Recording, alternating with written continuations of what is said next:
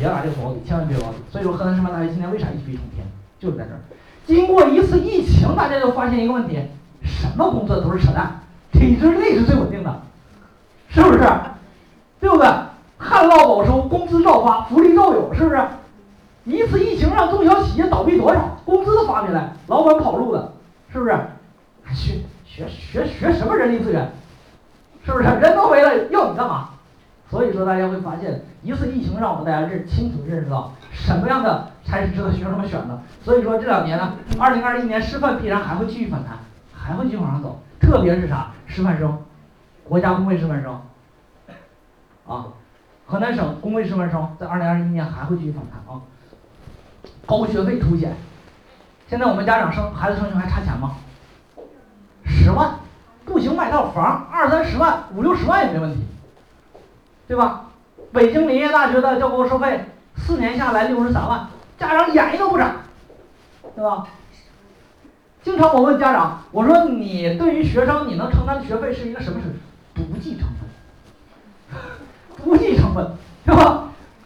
因为我们在座的各位甚至甚至在你祖辈在郑州积累了多少套房子，是不是放着人放着？还不如孩子升学，投资到教育上。所以说现在你会发现，为什么大学的中外合作办学分这么高，逐年上涨？今年郑大是不是又上涨了？比去年又上涨了五千位吧？一年五千位，一年五千位往上涨，合作办学。啊，所以说你会发现，现在高学费再也不是门槛了啊。层次优先保专业，现在这两年发现，我们学生家长在报志愿的时候。要求专业保专业要求很多，就是你得踩到专业，不能让我落到热门专业上。特别是有一些家长本身就是在管委会，或者是说这个这个银行，或者是说这个这些里边单位就业的，水利就业的，就让孩子学这个。啊，那年有一个孩子家长是啥呢？他们家是中医学院的，就让孩子学一个，这孩子考考不多，一本线上当时是三十五分儿。三十五分，那么河南中医药大学的中医学压不住，压不住，最后学啥你知道吧？家长说，崔老师，第一专业不要填没用的，不填别的，就填一个专业，叫做针推，针灸推拿，就学这个，啊，我说这个专业它有点儿，有点儿累体力，它累腰啊。他说没事儿，我们男孩儿没问题。啊，我们学这个针推，未来的话，我们觉得发展性特别好，啊，他们是中医学院老师嘛。他们知道哈，在这个社会上哪些专业比较火，啊，他就让他们男孩儿学针推，啊，这个男孩就当时稳稳当当的被河南中医药大学针灸推拿专业录取了，啊，现在应该是正在正在考研啊，正在考研啊，非常的好啊。所以说了解了这些之后，那么我们应该有目的性去报考了，对吧？啊，有目的性报考了，好吧？待会儿我给大家讲讲我今年给这个同学报志愿的过程，啊，到底是怎么报的。啊，然后呢，怎么去抓机会啊？然后呢，这个现在呢，让我们的这个崔老师啊，给大家讲一讲送这个送这个测评卡的事儿啊。呃，让费老师先喝口水，喘口气儿哈。呃，因为咱是这个国庆期间哈，学友教育非常感谢各位家长的到来。然后咱们今天凡到场来听讲座的家长，都可以凭借我们这个稍后朋这个群群里面会发一个文字，发一段文案。以及咱今天的这个直播，因为有很多家长还没有来到现场，可以凭借转发截图免费领取。测试卡里面包含全国两千多所大学每年录取分数的查询如果咱们想看哪个大学直接输入大学的名称近十年的录取分数都可以查得到包括专业。的分数那另外一个的话这个学有测试卡还可以帮孩子测评专业。啊有很多家长都说我不知道孩子未来学什么专业孩子也没有特别明显的这个目标。那我们是通过可以从性格兴趣能力然后学科强弱呃，这个职业倾向等五方面。来给孩子做一个综合测评，这个测试卡可以直接给咱们推荐测评结果，帮孩子去做这个专业上的一个了解哈。呃，家长朋友可以看一下咱们群里老师发的这一段话，还有一个这个链接图片，呃，然后大家的话可以把它保存图片保存下来，发到朋友圈。讲座结束之后，凭借转发到朋友圈的截图，直接到我们前台找老师直接领取哈。具体的使用方法，我们录制的都有小视频，功能讲解都小视频，然后到时候咱们老师会一一的发送给各位。好，那咱接下来的时间还交给费老师来给大家分享吧。嗯，好。好，这个我们速度快一点啊，因为我准备内容确实太多了啊。呃，好，这个。这个是今年的七大变化，在这个七大变化基础上，那么我给这个同学做了这样的年报。大家发现呢，升学机会，当你我们为什么要在报志愿之前要整理和这个总结今年的升学机遇点，就是这啊。所以说你会发现呢，这个我们学有教育十年以来一直做一件事儿，所以说我们呢有很大的一个专家团啊，我们经常会进行研讨。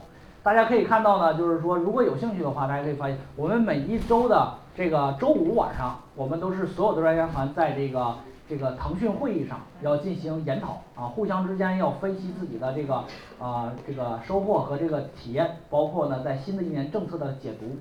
所以说呢，在新的一年，我们就研判啊，今年疫情影响下，一定是有机会的。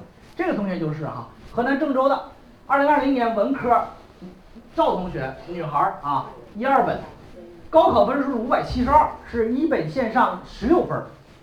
然后呢，位次是一万四千两百一十二位，当时一本线是五百五十六啊，五百五十六。按照正常来说，这个同学一本线上五百七十六分，这个同学正常报应该是去什么学校？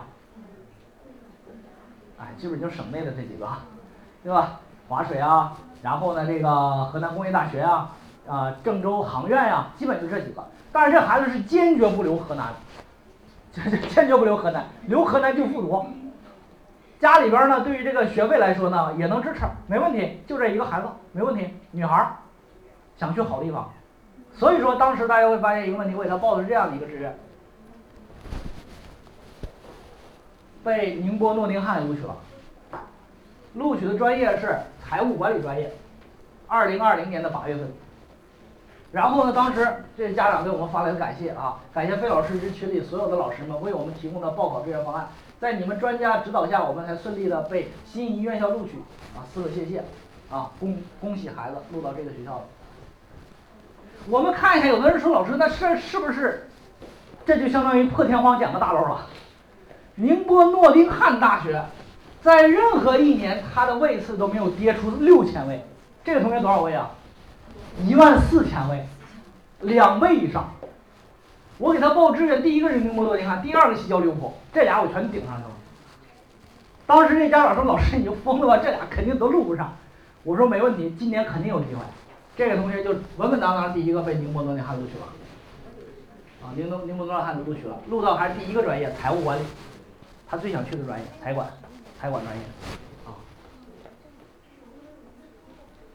所以说，从这个角度来说，在整个的升学过程当中，大家会发现呢，你的报考一定要啥呢？一定要基于经验基础上，然后要进行新的一年的研判，新的一年研判。包括我们那个那位同学丁一飞啊，呃，以很低的分数录到了这个浸会大学，香港浸会大学啊，亚洲排名前五十。另外一个，除了从当年的机会点去找，还有从什么呀？是不是就是从多批次的规划之间去找？对不对？这个同学就是九月份当时就找到我，河南郑州的二零二零年男孩理科高同学，高考分数五百四十五，这啥分数？一本线上一分，一本五百四十四，他五百四十五，一本线上一分，位次是十万九，这个孩子身体素质特别好，希望去好点儿大学和城市，最终录取结果是中国民航大学，咋去的？民航大学正常就是一本线上六十分左右吧。他咋去了？实际上过程当中，对，就是飞行员。这个同学被录取到了中国民航大学提前批飞行技术专业。这个同民航大学今就是正常的也得是一本线上四十多分哈，非常高。所以说呢，这样的一个位次，最后呢，这位同学九月份就开始筹备这个体检、面试、心理和申报，这就是民航招飞。这个同学就是被这个民航大学中国民航大学录取了啊，做了民航飞行员。就是中国机长，所以说这就是脱皮次的一个机会啊。机会有哪些？二十八种。带手机了吧？过这村没这店啊，这我总结的。挨个的看看我们孩子适合哪个，